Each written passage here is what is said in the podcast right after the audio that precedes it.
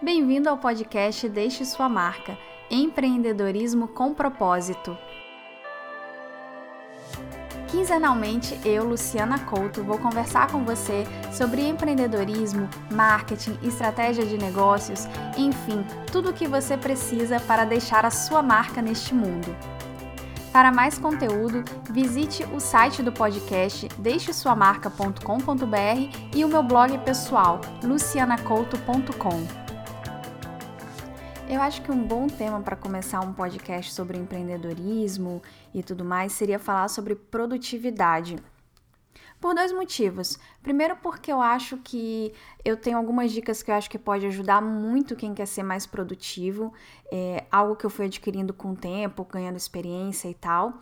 E também porque eu sou uma pessoa bem disciplinada com o tempo, sempre fui. Uh, e também porque é uma das perguntas que me fazem muito, porque como eu faço muita coisa e acaba que a minha vida fica muito pública, digamos, por causa do vlog diário que eu faço, é uma pergunta que me fazem constantemente sobre como é que eu consigo produzir tanta coisa com 24 horas, né?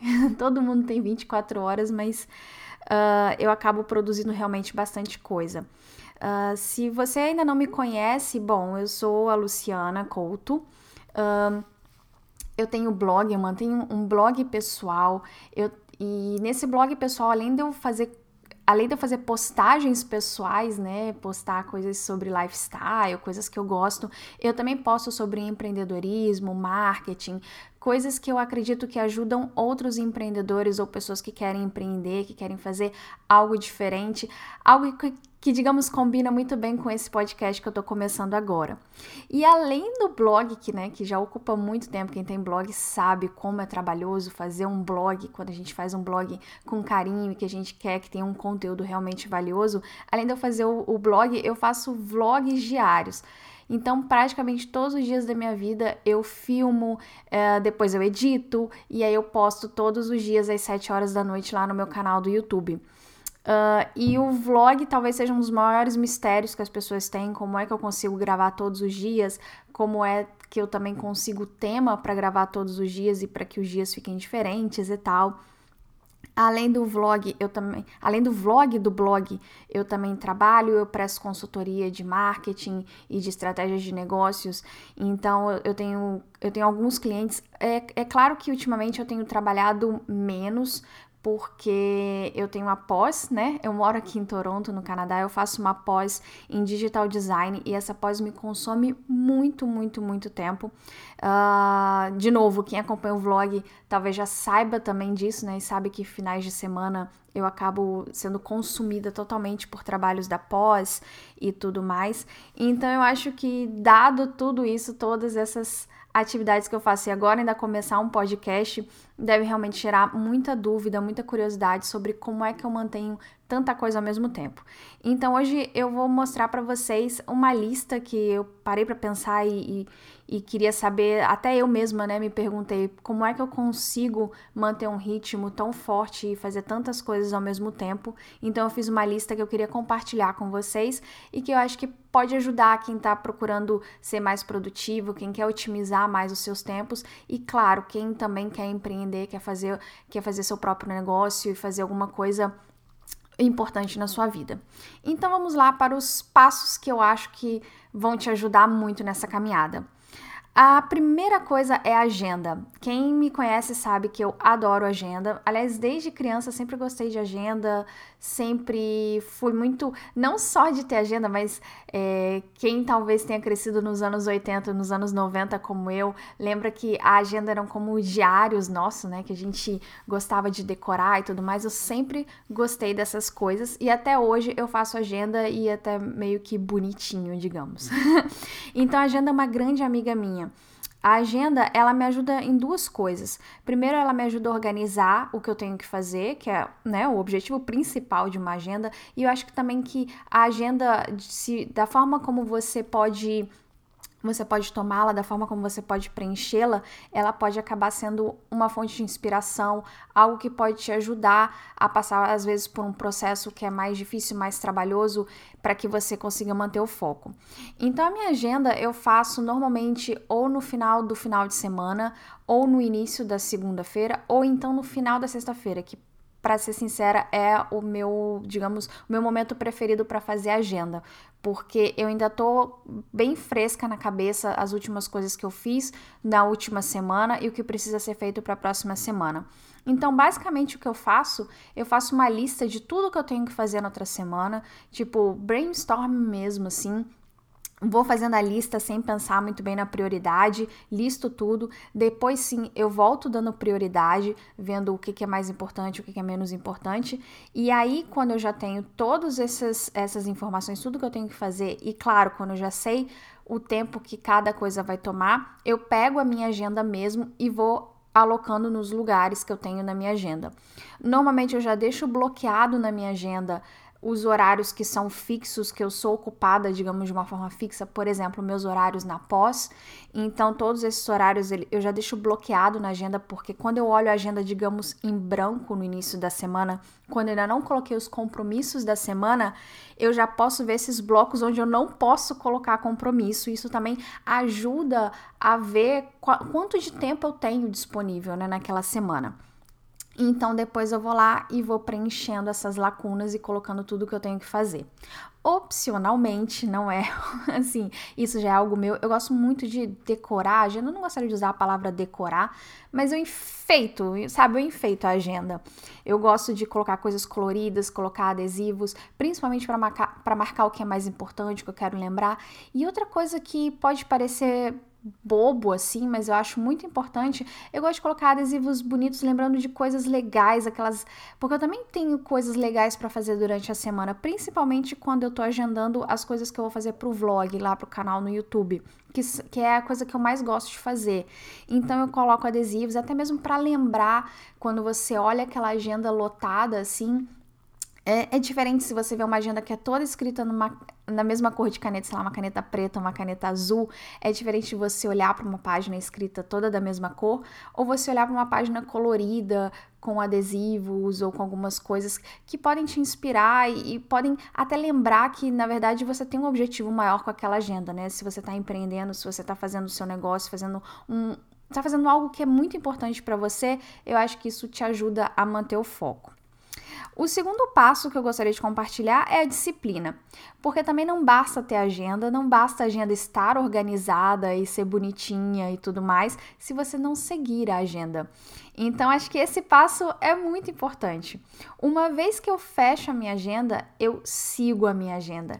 Aliás, eu sou até meio chata com isso, porque eu não gosto de mudanças de última hora nos planos, sabe? Eu sou meio chata. Se eu marquei, por exemplo, que a segunda eu vou fazer uma determinada coisa, eu não gosto de chegar na segunda e, e aparecer um imprevisto e eu ter que mudar e tal. É claro que eu faço, porque eu sou adulta, eu tenho que lidar com as, uh, os, os, problemas do dia a dia, lidar com as, eh, digamos, com as coisas que aparecem do nada, mas para falar a verdade, eu não gosto.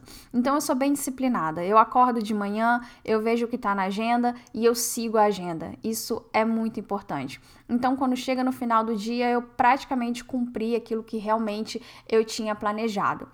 E é importante porque ah, talvez no início nem seja tão fácil, mas vai ficando mais fácil à medida que você vai se conhecendo melhor. Se conhecendo no sentido de que quando você começa a fazer agenda e seguir, eu acho que você começa a entender quanto tempo você leva para fazer cada coisa.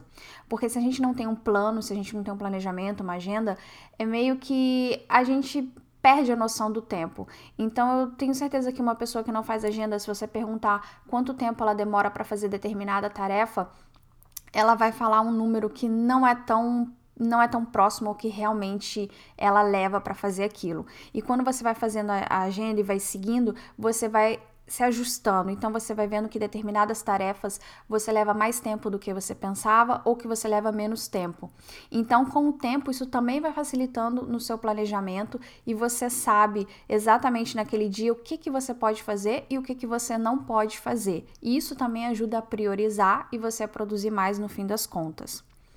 E por falar em priorizar, o terceiro ponto que eu gostaria de falar é prioridade. A gente tem mil coisas para fazer. E chega um momento em que não adianta, a gente tem que priorizar. A gente não quer dizer que a gente não vá fazer todas as coisas, mas a gente tem que começar pelo que é mais importante. E eu acho que esse é um dos maiores erros, assim, principalmente na minha. Quando eu faço consultoria com clientes e tal, quando a gente está fazendo planejamento de negócios, eu noto que às vezes, é, quando a gente vê muita coisa para fazer, quando a gente vê uma. A gente está sobrecarregado de tarefas, é, às vezes a gente fica cego para enxergar as prioridades. Então, uma coisa que eu gosto muito de fazer, eu gosto muito de me fazer uma pergunta. É, eu sempre me pergunto o que, que eu preciso fazer hoje que é o mais importante, que não pode deixar de ser feito. É, e normalmente essa pergunta está atrelada a tipo alguma ação que eu tenho que tomar que as outras vão depender delas. Por exemplo, vou dar uma, vou dar um exemplo bem simples, uma receita. Você vai fazer uma lasanha.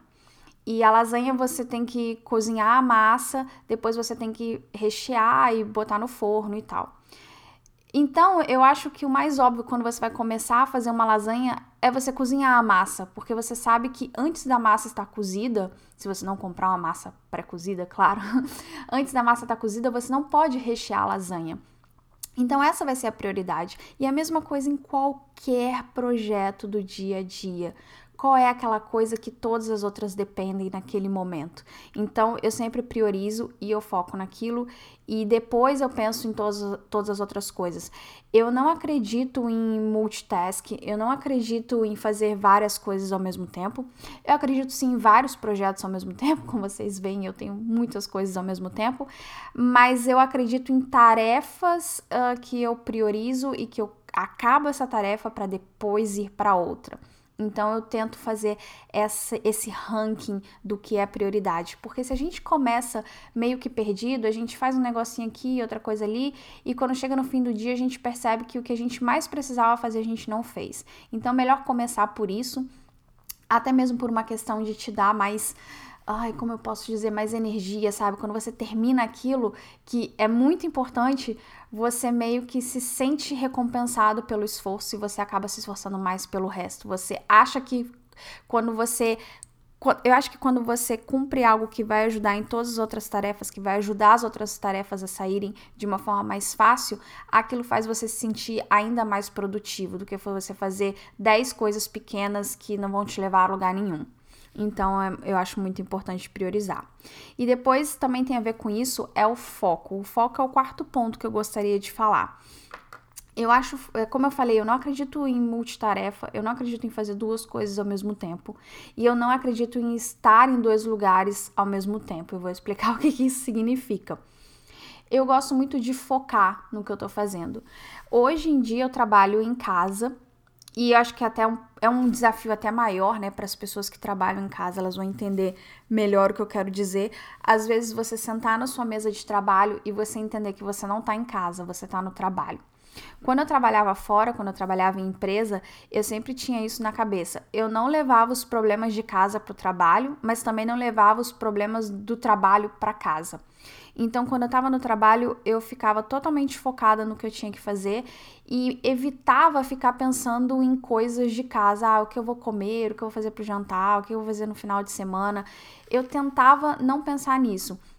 E a mesma coisa quando eu tava em casa, ah, eu tenho que resolver um problema enorme no trabalho. Amanhã eu penso, quando eu chegar lá às nove da manhã que começar o meu trabalho, eu penso nisso. Mas hoje eu vou dormir tranquila. Então eu sempre foquei em uma coisa de cada vez. E eu acho que isso é, é, é muito importante, sabe? Porque se você não fica é, hoje em dia a gente fala muito sobre isso. Eu vejo outros, outros podcasts que eu escuto, ou, ou blogs e, e, vídeos que eu assisto sobre empreendedorismo. Muita gente fala sobre isso, sobre foco, até mesmo sobre como você liberar a sua mente, às vezes, para você não ficar pensando demais e, e, tudo isso. Então, eu gosto, eu acho um tema bem pertinente que às vezes é um, é, as pessoas deixam pra lá, sabe? Então, tentar focar no que você está fazendo e esquecer, eu sei que não é fácil, eu sei que é quase que é quase que uma tarefa de um monge budista, mas é, quando a gente tenta e a gente vai se disciplinando a fazer isso, vai ficando mais, mais fácil com o tempo. Tipo, se você tá no seu momento de lazer, focar no seu momento de lazer e não pensar em trabalho, e quando você tá em trabalho, quando você estiver no trabalho, não pensar no seu momento de lazer. E em casa eu faço isso com horários. Eu sei que tal horário eu vou estar tá trabalhando, então eu não posso pensar em outras coisas. Eu vou sentar na minha mesa e vou trabalhar e acho que o mais difícil é o contrário, é quando eu não estou na minha mesa, quando eu não estou no horário de trabalho, e ao mesmo tempo você está em casa, mas é seu trabalho, e às vezes eu tenho uma ideia e eu quero correr pro computador para fazer e ter que me segurar. Acho que essa é a parte mais difícil, mas eu acho que ainda continuando, eu acho que o foco é importante, porque senão eu não vou fazer bem nem trabalhar e nem me divertir. E aí também, é, em, assim, acho que tem um pouco a ver com foco também. Eu acho que o quinto ponto, assim, que eu acho importante é, às vezes, me desligar um pouco do resto do mundo. E quando eu falo desligar, eu, eu não queria falar, assim, diretamente, assim, se afastar de redes sociais e tudo mais, porque eu sei que é um assunto polêmico. E até mesmo eu que trabalho com internet, eu preciso muito das redes sociais, não só para compartilhar meu conteúdo, mas para aprender coisas novas, para descobrir coisas novas. Então, a rede social, as redes sociais, elas têm um papel importante na minha profissão. Mas, ao mesmo tempo, eu aprendi com o tempo a não, digamos, a ter um certo distanciamento delas. E eu comecei a perceber que elas me consumiam um tempo que, no fim das contas, a relação custo-benefício não era a melhor possível. Então, eu, por exemplo, eu evito muito entrar durante o dia em Facebook, principalmente Facebook, para falar a verdade, porque eu acho que o Twitter, pelo menos, você consegue construir um feed que, que te ajuda, que te traz informação, então acho que é menos, eu acho, pelo menos o meu feed do Twitter menos poluído. Uh, mas, por exemplo, o Facebook, que a gente não tem muito controle no feed, eu praticamente não entro. Não aconselho, assim, ah, não entre nunca no Facebook, Facebook é perda de tempo e tal, como eu falei, pode ajudar. Mas eu não entro durante o dia. Se eu tiver que entrar no Facebook, eu entro de manhã, vejo como estão as coisas, depois eu entro à noite, eu não fico entrando toda hora porque eu acho que esses cinco minutinhos que a gente pega de intervalo e tal, ele não, não só, é, se você parar pra pensar, não são apenas os cinco minutinhos que você passa na rede, mas são os outros minutos em volta que você vai levar para você se desligar para voltar para o trabalho, que vai ficar pensando em algum, alguma coisa que alguém compartilhou, alguma coisa divertida que você viu e tal. Então, eu, eu realmente, durante o dia, eu praticamente não uso redes sociais. WhatsApp, então, eu acho que é um assunto mais polêmico ainda que eu vou, que eu vou falar, mas eu não gosto de WhatsApp. Isso é uma coisa pessoal minha. Não vou falar que você não deve ou não deve fazer algo, mas eu não gosto de WhatsApp, porque eu acho que o WhatsApp, ele tira muita atenção e diferente das outras redes sociais, por uma questão da, da, da estrutura da ferramenta e por ela ter... É, digamos, ter os alertas e tal, eu acho ela muito mais invasiva do que qualquer outra rede social. Bem, não é uma rede social, né? Um, um programa de comunicação. Mas eu acho muito mais invasivo do que um Facebook, um Twitter, que você vai lá para ver algo. O WhatsApp, se você deixar ele tá o tempo todo meio que interrompendo a sua vida para te mostrar alguma coisa. E eu, sinceramente, eu não sei se eu sou uma, eu tô ficando velha, mas eu não tenho muita paciência para ficar trocando mensagens, se escrever no celular e tal. Então eu não uso muito o WhatsApp. Uma das coisas assim, quando eu tenho quando eu converso com alguma cliente de consultoria e tal, e que tenha e que a gente comenta sobre o WhatsApp, uma dica que eu dou para pessoas que usam o WhatsApp é também você silenciar durante o seu horário de trabalho, você ter horários, assim como você tem das outras redes sociais, você ter horário para o WhatsApp, ou de manhã, ou na hora do almoço, ou à noite, mas evitar durante o dia você ficar olhando o celular, ficar vendo. Então, o celular, o, o WhatsApp, ele tem como você deixá-lo mudo por determinado tempo. Então, eu acho que é, é bom, sabe? E eu cheguei à conclusão de que poucas, assim, poucas mensagens são realmente importantes que você precisa responder naquele momento. É...